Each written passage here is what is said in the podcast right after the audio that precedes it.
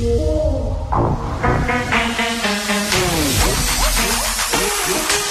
a une opinion sur tous les sujets. Pour elle, toutes les questions peuvent être posées. Geneviève Peterson. Cube Radio. Salut tout le monde, bienvenue à l'émission. Grosse nouvelle euh, à vous annoncer aujourd'hui. Et oui, c'est la fin de la saison. Et bon, euh, dans ce temps-là, on se pose des questions et je ne fais pas exception à la règle. J'ai annoncé ce matin sur mes médias sociaux qu'avec regret, j'avais décidé de laisser mon micro à Cube Radio. Ça veut dire aussi que c'est la fin pour ma chronique dans le Journal de Montréal et dans le Journal de Québec la fin aussi de ma petite apparition quotidienne à LCN. Puis je, je, le dis tout de suite parce que je vous le cache pas, là, ça a été une décision excessivement difficile à prendre pour moi. Euh, vous le savez, là, avant d'être ici, j'avais jamais animé de la radio de ma sainte vie. Donc c'est que ça a été euh, une école, une, très bonne école pour moi d'être ici quand j'étais un petit bébé animatrice. L'autre fois, j'ai réécouté ma première émission. Ouch! ça fait beaucoup mal euh, à mon ego. Mais mais c'est ça, tu sais, quand, quand tu animes de la radio, ce sont les heures de vol qui font la différence. Puis je vais toujours me rappeler de mes patrons, ben premièrement de la confiance qu'ils ont eu de me placer là au départ avec Vanessa Destinée, euh, de me donner un show en partant. Et tu sais, les premières minutes, ils étaient dans la régie à me faire des signes d'encouragement, alors que c'était un petit peu un accident de train. Je suis morte peut-être 102 fois pendant ma première émission, mais depuis ce temps-là, bon, on a trouvé notre air d'aller.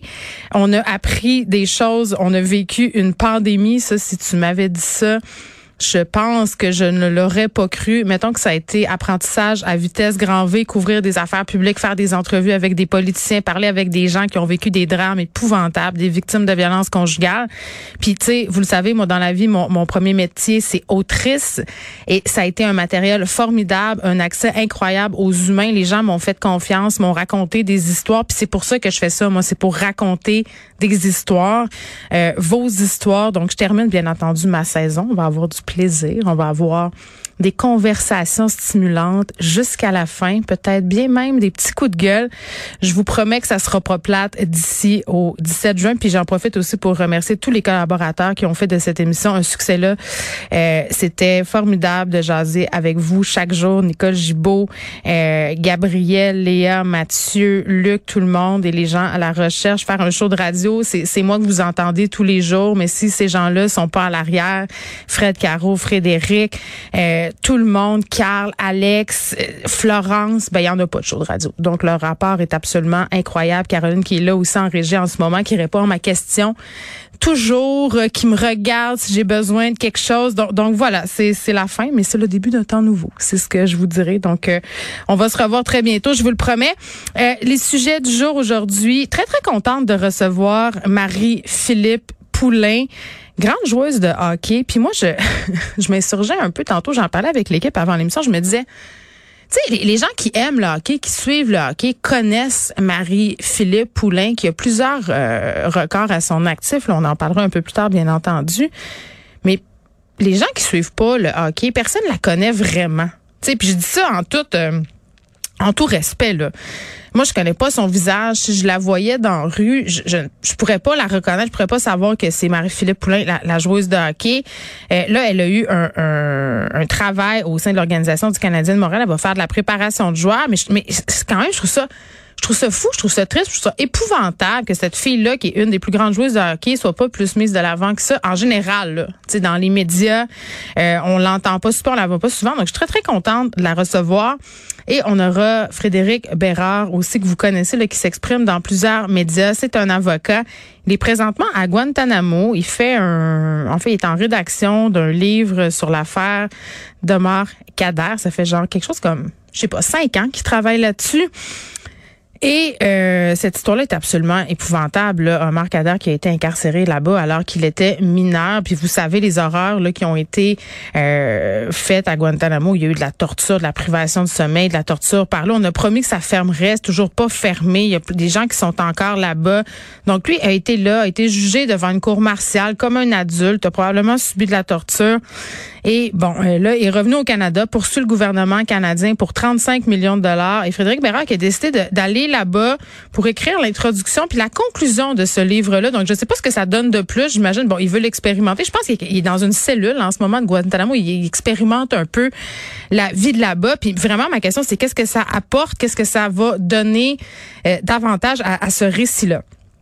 Et on continue à parler de saints. Oui, oui, on continue à parler de saints parce que cette histoire-là -là, d'une jeune fille à laquelle je faisais référence hier, qui s'est mise seins nus dans un parc, euh, bon, pour euh, se faire bronzer, j'imagine, ou peu importe les raisons, les policiers sont arrivés pour lui demander de se couvrir. Fait un statut sur les médias sociaux, ça a fait grand bruit. Les médias se sont emparés de cette affaire-là. On a eu des chroniques sur cette affaire-là. Et là, il y a une, un événement qui s'est organisé, une grande manifestation. Ça s'appelle Libérer les seins. Donc, ce sera dans les prochains jours à Montréal et on jasera avec Alice Lacroix, l'organisatrice. Vous m'avez entendu hier, là, pour ceux qui ont écouté l'émission. Je trouve ça un peu déplorable que la, sexualité de la femme soit toujours mise de l'avant, que les seins des femmes soient encore considérés en 2022 comme un objet sexuel, comme une manifestation érotique du corps de la femme, mais, mais c'est quand même ça pareil. Donc là, qu'est-ce qu'on fait pour faire changer les mentalités? Puis est-ce qu'être dans la négation puis dire que ça devrait pas être ça? Ben est-ce que c'est la bonne chose pour arriver à un autre résultat, c'est-à-dire arriver à un moment dans l'histoire de l'humanité où les filles pourraient comme les gars, se promener torse nu sans se sentir menacées? Parce que moi, j'ai capoté. J'écoutais des lignes ouvertes hier, puis je disais des commentaires sur les réseaux sociaux.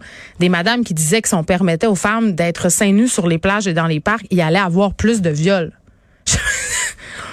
je veux dire qu'une femme ait les seins nus ou pas, ce n'est pas comme une rampe de lancement vers une possibilité de la violer. Je veux dire, mais, ça montre à quel point euh, les gens sont encore dans des idées préconçues et dans cette idée que le corps de la femme est là pour qu'on puisse se servir. Je sais pas si vous me suivez là. Je trouvais ça assez représentatif de lire tout ce qui se disait. Puis, puis je le rappelle là, euh, moi, je suis pas en train de dire que les seins des femmes devraient être sexuels, mais ils le sont. Tu sais, c'est ça. Fait que ma question, c'est vraiment, là, parce que moi, mon but d'envie, c'est, c'est pas nécessairement de m'insurger, c'est de, de, me demander comment on pourrait faire pour arriver à un autre résultat.